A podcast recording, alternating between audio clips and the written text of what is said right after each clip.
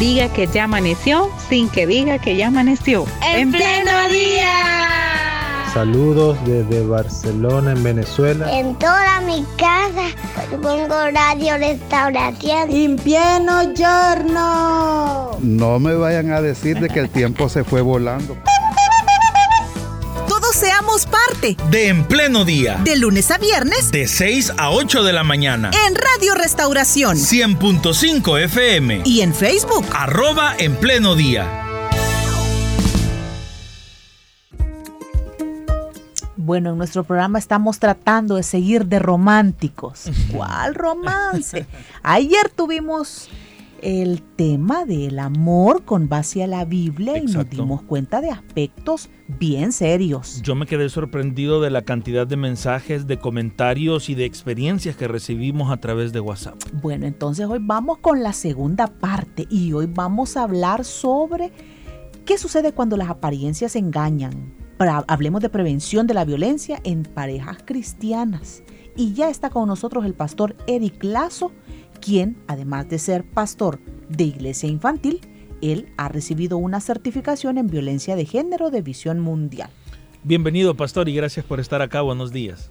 Buenos días, gracias hermano Ricardo, hermana Carla. Un gusto de acompañarles una vez más y un saludo a los oyentes. Uno quisiera hablar de manera bien romántica de este día, ¿verdad? Ocultando una realidad que como sociedad vivimos, que como sociedad nos hiere y como no queremos tapar esa realidad, por eso es que estamos abordando ese tema. Así es. Pastor, en, el, en el ejercicio del pastorado y cuando les toca a ustedes atender a parejas cristianas evangélicas, ¿qué tan común puede ser la violencia al interior de los hogares? Pienso que es un reflejo de lo que la sociedad ya experimenta. Porque la iglesia no es una isla que se encuentra apartada de todo, sino que es parte de la sociedad.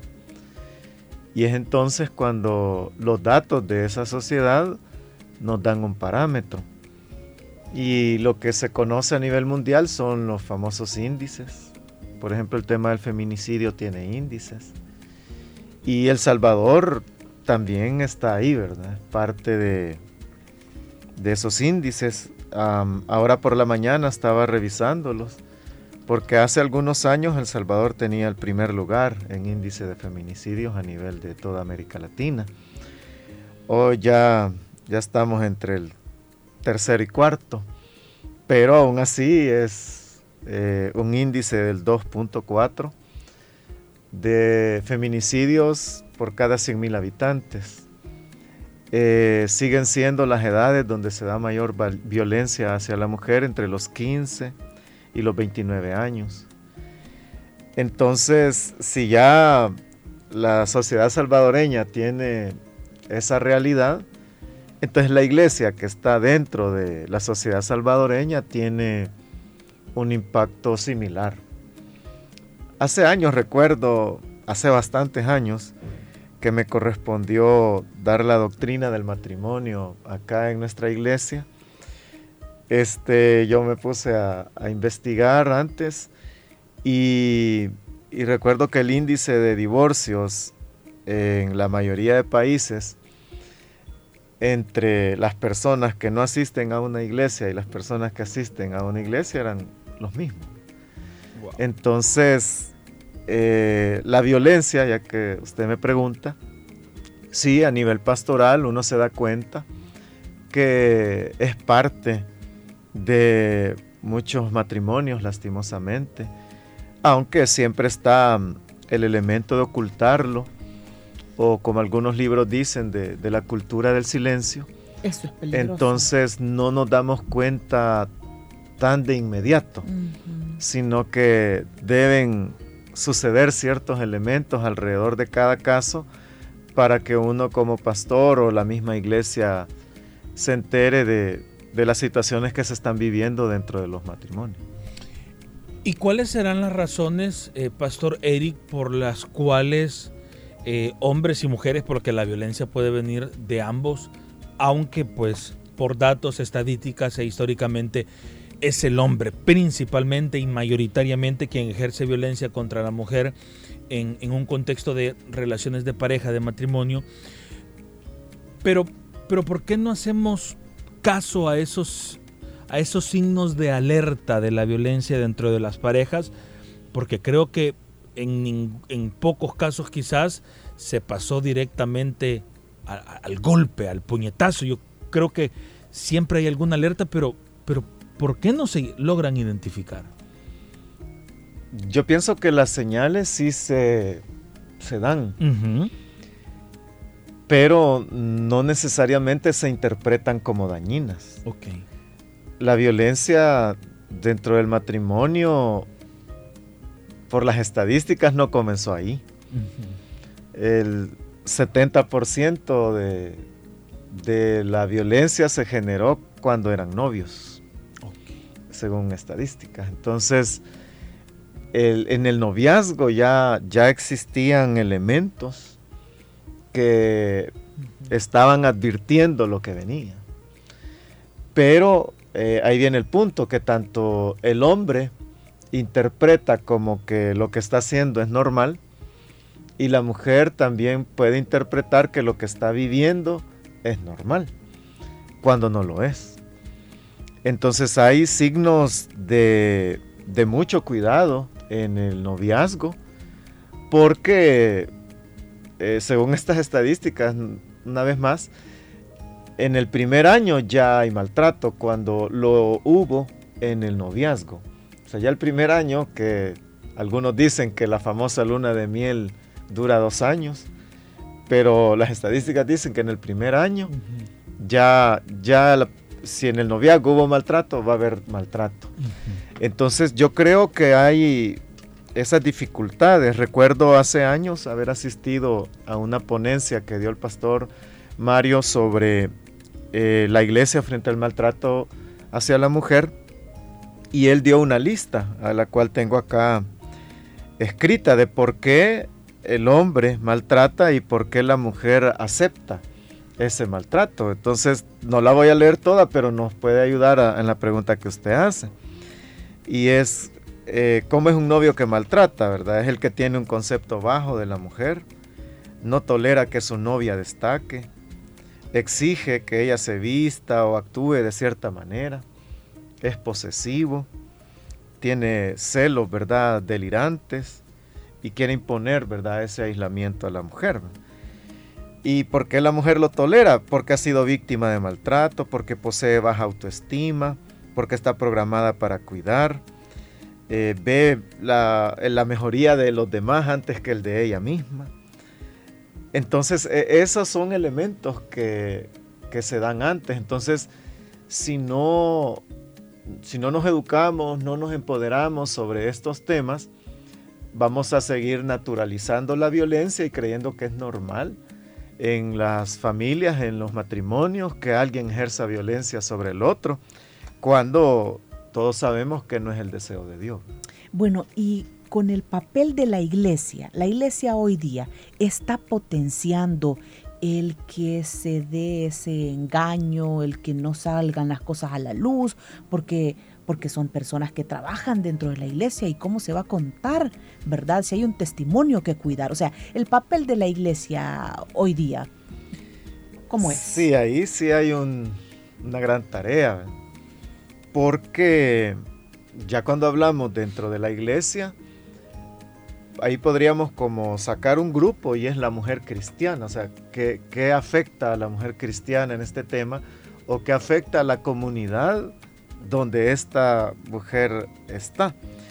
El detalle es que la mujer cristiana a veces entiende que tiene un temor que separarse o estar en contra de esto es estar en contra de, de Dios, o sea, sí. desobedecer a Dios, el ya no interpretar bien el, el hombre como cabeza, ese uh -huh. es otro detalle.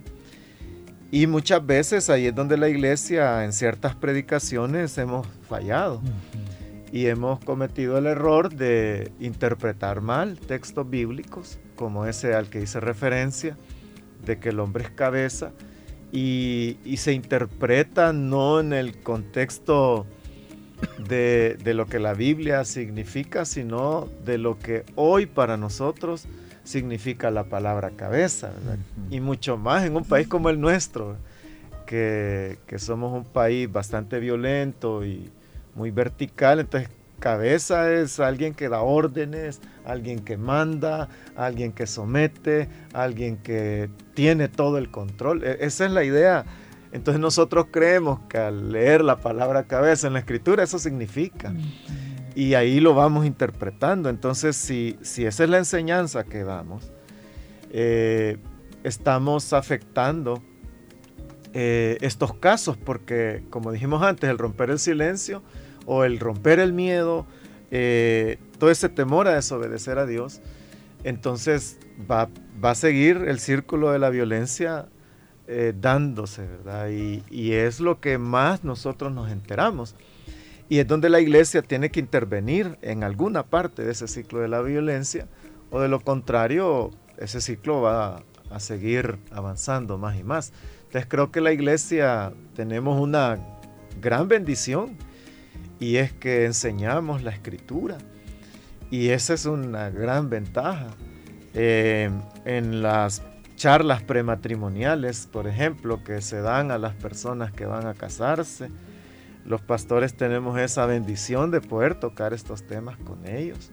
Entonces hay un, un rol muy importante que como iglesia podemos cubrir, pero cuando ya está el hecho, cuando ya está el maltrato, cuando ya está el daño, también la iglesia debe aportar acompañando a la víctima, eh, volviéndose una comunidad de cuidado, eh, asesorando en el tema de denuncia. O sea, todo, todo eso debe ser parte del servicio que la iglesia da en casos de violencia. ¿Y será que el eh, poner, digamos, esta frase de, pues el pecado en el corazón del hombre, pues siempre lleva a generar este tipo de maltratos, de violencia, puede ser una razón suficiente para justificar esto que estamos conversando, que incluso eh, servidores o, ministros de la palabra puedan ejercer algún tipo de violencia, en primer lugar, y en segundo lugar, ¿qué le queda entonces a, la iglesia como, como institución para dar el siguiente paso de eso que usted acaba de mencionar que nos falta? Sí, no hay justificantes en realidad, sino son expresiones del pecado, del ser humano. Em, hace años recuerdo que eh, me invitaron a un tema similar en, en el femenino hace bastantes años. Y, y después de eso una hermana me contactó por las redes sociales y me pidió una cita. Pues la atendí, llegó a la oficina y era la esposa de un pastor de, otra denominación. Y ella me explicaba todo el maltrato que había recibido. Sí. Y siendo el esposo pastor. Entonces, eh, eso se da entre servidores, entre pastores, entre supervisores. Yo he atendido también esposas de supervisores. Y, casi la constante en cuanto a argumentos es la misma en, dos sentidos. Y es que dicen, eh, la gente ni se imagina qué clase de hombre es. Porque lo ven en la iglesia tan servicial, tan atento, no se imagina. Correcto. Y lo otro es el, ese corazón digno que tienen la mujer y es, no quiero dañar. No quiero dañar la obra, no quiero dañar la iglesia, no quiero dañar el testimonio.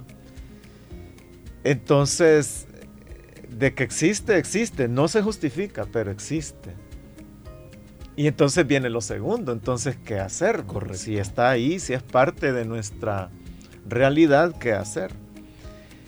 Eh, cada caso es muy particular pero sí creo que la iglesia debe estar dispuesta a acompañar en el dolor y como dice el libro de los proverbios, alzar la voz de aquellos que no la tienen, porque muchas veces eh, la víctima ya no tiene fuerzas, ni siquiera para, para alzar su voz.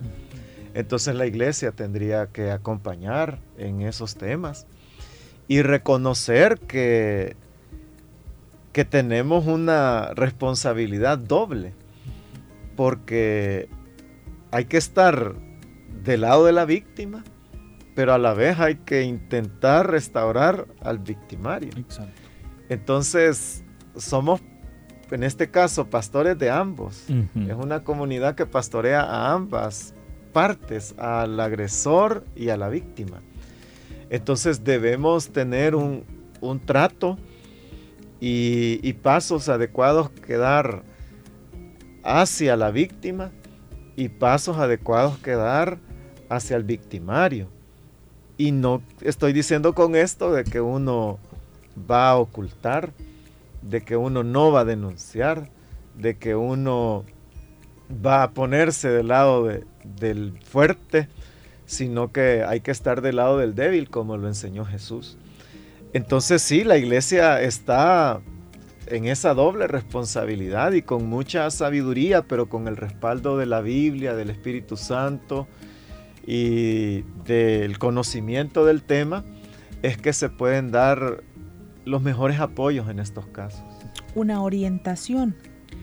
Una de nuestras oyentes está casada hace tres años su esposo le fue infiel. Ahora, él es bien celoso.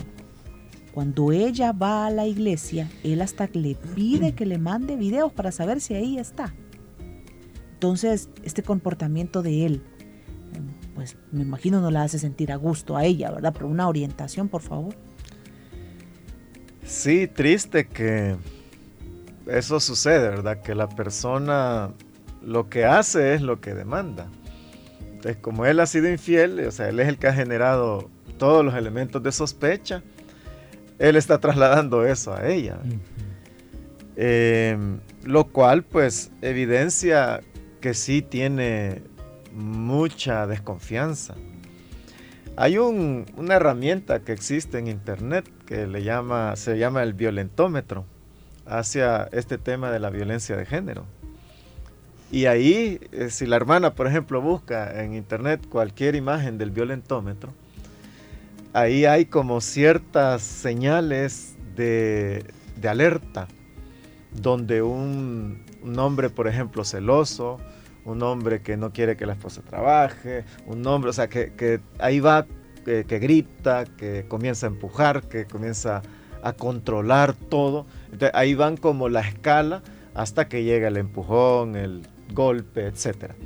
Entonces, en esos violentómetros que son hechos ya por personas que, han estudiado por décadas el tema, eh, una de las cosas que se menciona son esos celos desmedidos. Entonces, hay que tener cuidado porque eh, si él, supongo yo, ¿verdad? Que dice ella que, que él le pide ese tipo de pruebas, es porque él no, no viene, o sea, él no es cristiano, o sea, en vez de él venir, acompañarla, él lo único que hace es supervisarla. Entonces, hay que orar porque él se convierta, porque eso va a romper todas las cadenas que él tiene y también estar alerta de que eso no progrese, de que eso no se vuelva algo que después le diga, hoy ya no vayas, hoy ya no salgas, hoy ya no visites a tu familia, hoy ya este, no hables, no tengas amigas, este, no, ya no uses el internet o ya no tengas saldo en tu teléfono. Entonces hay que tener cuidado también en esos temas porque cuando progresa es cuando ya la víctima se queda con menos elementos para poder buscar ayuda y alzar la voz cuando lo requiere. Muy bien, a quienes nos están viendo a través de las redes sociales, justamente este violentómetro es una publicación de Radio Restauración. Ayer lo estamos compartiendo en estos momentos para, para ir midiendo los grados de afectación de cualquier tipo de violencia. Eh, Pastor Eric, eh, quisiera ahondar en algo que, recién usted acaba de expresar y que también nos recibimos ayer y de qué forma eh, recibir orientación sobre este tema de no quiero dañar la obra, entonces prefiero quedarme callado o callada. Eh, no quiero que hablen mal de la iglesia o del privilegio en donde estoy, entonces prefiero ocultarlo, pero sí sufro, sí me duele, sí lloro, eh, sí me violentan, pero por amor a la obra, por amor a Dios, eh, y para que no hablen mal de, Dios y no hablen mal de la obra, prefiero eh, quedarme en silencio. ¿Qué orientación podemos dar para evitar este pensamiento? Bueno, una de las cosas que se necesita recuperar cuando hay violencia es la dignidad. O sea, la persona pierde su dignidad y por eso no, no, no encuentra dónde las fuerzas para, para volverla a recuperar. Entonces, yo recomendaría de que se hagan ciertas lecturas. Por ejemplo, voy a, mencionar hasta la fecha. Este está en el sitio web de nuestra misión. Eh, por ejemplo, hay tres editoriales del Pastor Mario del año 2018 que son bien útiles en este tema. Eh, el primero fue publicado el 25 de mayo de 2018. Se llamó Las iglesias y la mujer maltratada. El siguiente fue el 8 de junio de 2018, que se llama Alternativas de la mujer maltratada. Y el último se publicó el 22 de junio, siempre de 2018, La iglesia y la mujer maltratada. Entonces ahí eh, son escritos no muy largos, son cortos. Ahí podemos nosotros orientarnos de que la mujer necesita romper el silencio y recuperar la dignidad. Y ahí es donde la iglesia puede hacer mucho, los hermanos o hermanas que rodean a, una hermana que tiene una afectación como la que usted describe, somos muy importantes. Y ya en, en casos más amplios, yo recomiendo un libro que se llama El amor debe ser firme. Es un libro antiguo del doctor Dobson, pero ayuda a tocar ese tema de la dignidad. Entonces, eh, yo pienso que hay que recuperar esa dignidad. Y muchas veces la, misma mujer, por lo que está viviendo, no, la, no lo va a lograr sola. Y es donde las personas que le rodeamos, el supervisor, el pastor, el líder, el vecino, podemos nosotros intervenir para que ella rompa el silencio, para que ella recupere su dignidad y entonces hacer un plan donde reconozca la situación y no se quede como en el silencio, porque el silencio de no dañar la obra la puede llevar hasta la muerte, porque ya conocemos casos así. Entonces es mejor que, que sea ayudada y no que busque tapar una realidad que le va a complicar más la vida a ella a los hijos si los tienen y a la misma comunidad de fe, porque es algo que no se debe dar dentro de, la iglesia.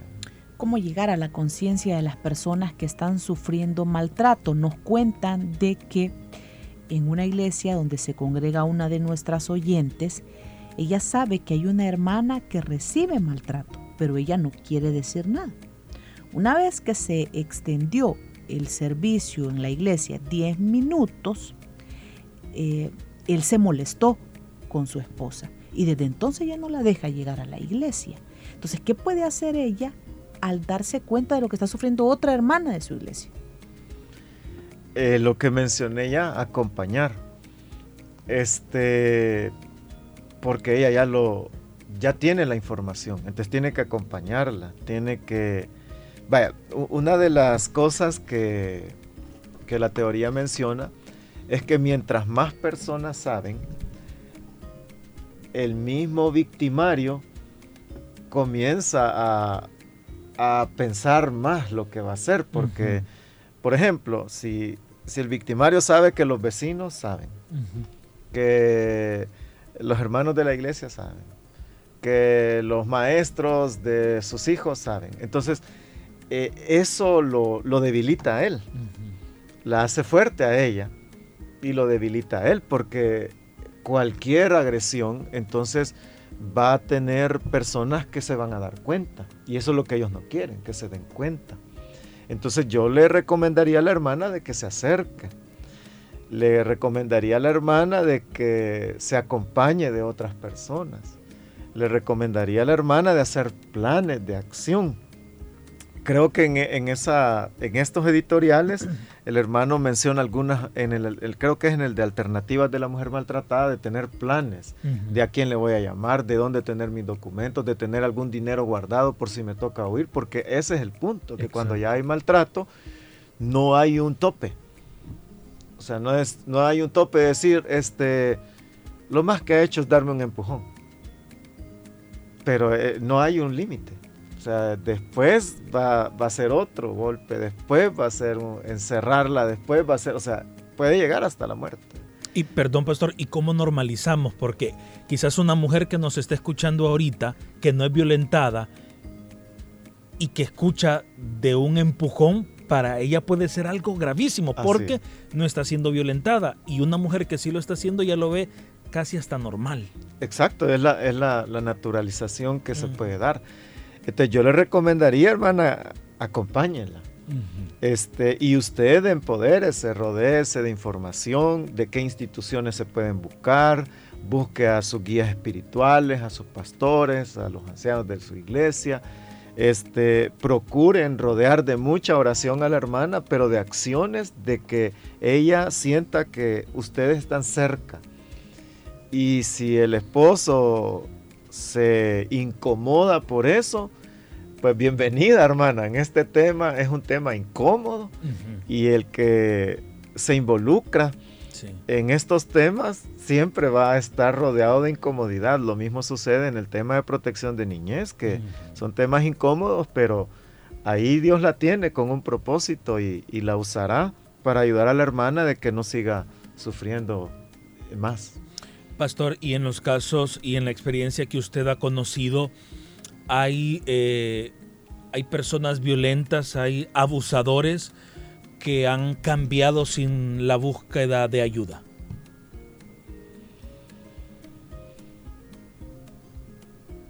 Bueno, depende cómo determinar ayuda, ¿verdad? Este, sí, por ejemplo, mencioné en el caso de la hermana que, hasta le pide videos para certificar que está en la iglesia, que orara por la conversión de su esposo. Entonces, sí conozco de casos que la conversión erradicó por completo el maltrato en, el matrimonio.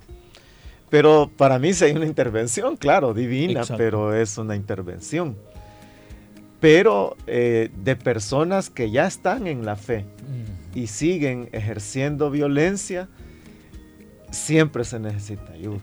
Eh, la intervención de pastor, la intervención de a veces de psicólogos, este ayuda mucho porque, eh, bueno, en algunos talleres de, violencia basada en género en los que em, su servidor ha asistido, a veces ahí mismo en, los talleres se da la confesión. a veces ahí mismo muchos esposos, hombres, rompen y dicen, yo soy uno, yo soy uno de los que daño a mi esposa. Y nosotros no, ni nos enojamos ni nada, al contrario, ese es el mejor paso, es el primer paso, reconocer que lo que estoy viviendo en mi matrimonio no está bien. Y que Dios no está agradado de eso. Entonces, y ahí comienza ya el proceso de apoyo. Entonces, eh, siempre hay una intervención que debemos tomar en cuenta otra orientación, hay un, hay un hermano que es diácono en la iglesia, pero su esposa es bien celosa. Y cuando a él le toca reunión de diáconos y llega a la casa, pues la encuentra bien enojada. ¿Y, y qué hago? O sea, molestarme por molestarse porque yo estoy trabajando en la obra de Dios. Sí, bueno, hay poca información para poder dar un, consejo adecuado. Yo más le recomendaría que busque una consejería formal ya con algún hermano pastor. Este, los celos, ya ese es otro tema. Los celos es un, un, problema también que se da en los matrimonios. No necesariamente llega al tema de la violencia, pero son situaciones incómodas. Yo creo que hay que saber escuchar las dos partes. O sea, usted está mencionando una postura y es yo, yo llego tarde a veces, ella está molesta. Entonces, tal vez hay que conocer más qué significa llegar tarde. Este, porque una cosa es llegar a las nueve, las nueve y media, diez de la noche y otra es llegar a la medianoche. Y probablemente si ella tiene la responsabilidad de los niños y ella tiene que, cuidar todo. Entonces hay que valorar bien el caso y él tiene que escucharla y también ver si el panorama puede mejorarse y tener ajustes, porque parte de la obra de Dios es su matrimonio, parte de la obra de Dios es su familia, parte de la obra de Dios es la paz en su hogar. Usted mismo va a servirle mejor al Señor si está en paz. Entonces, ahí sería buscar una consejería, de ser posible los dos, para llegar a, una comprensión adecuada del tema y a veces ahí donde surgen otros elementos, que no, no solo son los celos, sino que surgen otros elementos, infidelidades, ya sea de uno o de otro, ya está como un resultado de... Entonces yo recomendaría mejor el buscar ayuda. Qué imparcial es usted. Perfecto. Sí, escuchar a ambos, dijo, ¿verdad? Ambas partes. A quienes nos están escribiendo a través del WhatsApp y nos están, nos están pidiendo el violentómetro, con mucho gusto se los estamos compartiendo. Solo nos escriben al WhatsApp 78569496 y con mucho gusto ya hemos compartido por acá en algunos chats el violentómetro y si usted nos envía un texto y nos dice, hermano, me lo pueden compartir eh, para que usted conozca, para que sus amigas, sus hermanas de sector en la reunión lo tengan en la iglesia, pues usted también puede compartirlo sin ninguna pena. Eh, Pastor Eric, mis respetos para usted, pero ha ocurrido que desde los púlpitos hay pastores de en donde se les escucha mucho machismo y se les escucha muchas faltas de respeto hacia las mujeres. ¿Y qué pensar o qué hacer en estas situaciones? Bueno, ahí creo que la, reflexión es para nosotros los pastores, que para qué utilizamos ese privilegio de enseñar o de compartir la palabra. Eh, sí, hermana tiene razón, efectivamente hay predicaciones muy fuera de lugar porque dañan yo he estado presente en algunas de ellas, sentado escuchándolas. Y a veces yo digo, si yo me siento incómodo, ¿cómo se sentirá una mujer que, escucha eso? Entonces, ¿pero qué se puede hacer? Pues primero Dios que, que seamos consecuentes con el Evangelio, que la Biblia que predicamos la vivamos eh, y que primero Dios, pues los pastores eh, sepamos seguir el ejemplo de Jesús, eh, cómo Jesús trató a las mujeres, cómo Jesús las dignificó, cómo Jesús, aquella mujer que todos decían es una mujer de mala reputación, cómo la alabó, cómo a una mujer el Señor dijo en todo el mundo, se va a hablar y se va a predicar de lo que esta mujer hizo conmigo. Ojalá los ministros pues nos parezcamos a Jesús en el trato hacia la mujer y rompamos las cadenas de, nuestras costumbres, de nuestra cultura y de las malas enseñanzas a las que hemos sido sometidos. Eh, ahí solo tener esperanza de que, de que Dios nos ayude a todos los ministros. Bueno, muchas gracias por habernos escuchado en esta mañana, por haber estado con nosotros y le invitamos, porque ya estaba leyendo yo otras preguntas que han ingresado, le invitamos a que pueda ver o que pueda escuchar otra vez esta entrevista porque a lo mejor la respuesta que usted necesita escuchar, la orientación, se dijo en un principio. Entonces le invitamos a que vuelva a ver esta transmisión en nuestra fanpage de Facebook. Más adelante, pues esta entrevista la vamos a subir a SoundCloud. Y recuerden lo que les dije ayer al final de la entrevista, hoy lo repito, comparta esta entrevista con alguien, alguien que usted sabe, alguien que usted conoce, alguien que usted sospecha que está sufriendo algún tipo de violencia, comparta esta entrevista para que cobre ánimo, para que cobre valor y para que tome la decisión de recuperar su dignidad como nos lo ha dicho nuestro invitado de hoy, Pastor Eric. Muchísimas gracias por haber compartido este tiempo con nosotros. Amén, a ustedes, gracias hermanos y a los oyentes. ¿Y por qué tratamos este tema? Pues porque hay que prestarle atención. El vivir de apariencias dentro de la iglesia no nos va a ayudar a avanzar. Entonces hay que ser transparentes también en la iglesia y no por temor a que nos quiten un privilegio o por temor a qué van a decir de nosotros, pues vamos a aguantar violencia. No tampoco, ¿verdad? Nos despedimos. Gracias por su atención, por su sintonía. Que el Señor les bendiga y continúe con la programación de Radio Restauración.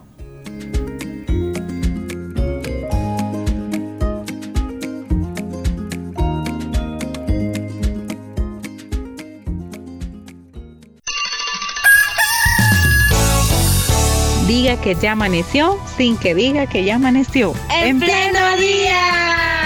Saludos desde Barcelona, en Venezuela. En toda mi casa pongo radio restauración. En pieno giorno. No me vayan a decir de que el tiempo se fue volando. Todos seamos parte de En Pleno Día. De lunes a viernes. De 6 a 8 de la mañana. En Radio Restauración. 100.5 FM. Y en Facebook. Arroba En Pleno Día.